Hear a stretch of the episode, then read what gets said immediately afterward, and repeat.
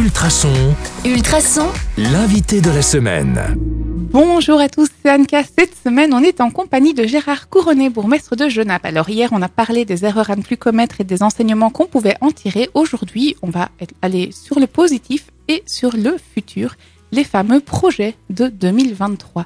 Bonjour Gérard. Oui, bonjour. Alors, euh, ben, du coup, place au projet aujourd'hui.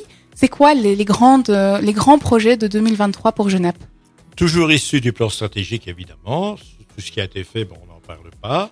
Alors, ce qui est en projet pour le moment, pêle-mêle, je vous les donne, c'est notamment l'ouverture d'un nouveau lieu d'accueil. Mhm. On a évidemment beaucoup de, de problèmes. Il y a deux- une liste de 200 personnes qui attendent le lieu d'accueil, alors que nous avons quand même déjà trois endroits. Ah oui, donc. euh, Mais, mais c'est trop peu, voilà. Ça, c'est une des priorités. Euh, L'implantation d'écoles secondaires, c'est fait en ce qui concerne NESPA, on a accueilli, mais il y a une demande du collège de Nivelles pour créer une antenne sur Genappe. Donc, on est occupé à y travailler avec le propriétaire des, des terrains qui est en fait la, la région Wallonne Mhm. et qui est l'ancienne sucrerie. Ah oui, ok. Voilà. Bien, je ne vais pas rentrer dans le détail là. Alors mettre en place, et c'est pratiquement réalisé, un plan de, de propreté publique. C'est important aussi, ça. C'est très important, très important. Alors un gros dossier, c'est un dossier de rénovation urbaine. Le centre de Genappe tel qu'il existe aujourd'hui, bah, c'est plus du tout le centre de Genappe qui existait il y a maintenant. Non. Dans ce sens qu'on a fait une grosse opération de rénovation urbaine, on a fait des démolitions, on a aménagé une barrière, on a aménagé une place, etc. Donc ça c'est bien.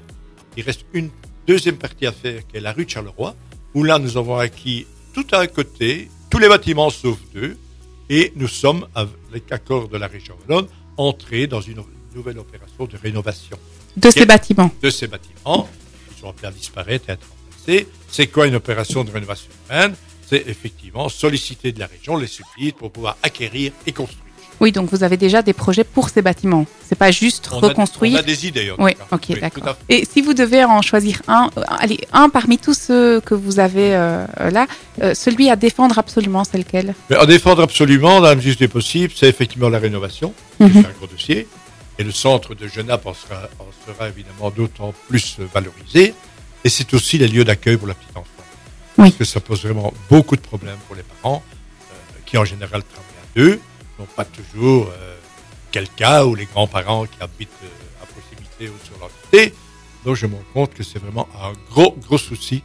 Et j'ai d'ailleurs une pression importante de mon, ma première échevine qui s'occupe de la petite enfance, Madame Curie, dans ce sens. Elle fait bien son boulot alors. Très bien. Eh bien, merci pour toutes ces confidences. On va en rester là pour aujourd'hui. Moi, je vous donne encore rendez-vous demain sur le 105.8 FM pour en savoir encore un petit peu plus et peut-être découvrir qui sait si on vous retrouvera en 2024. À demain, les amis.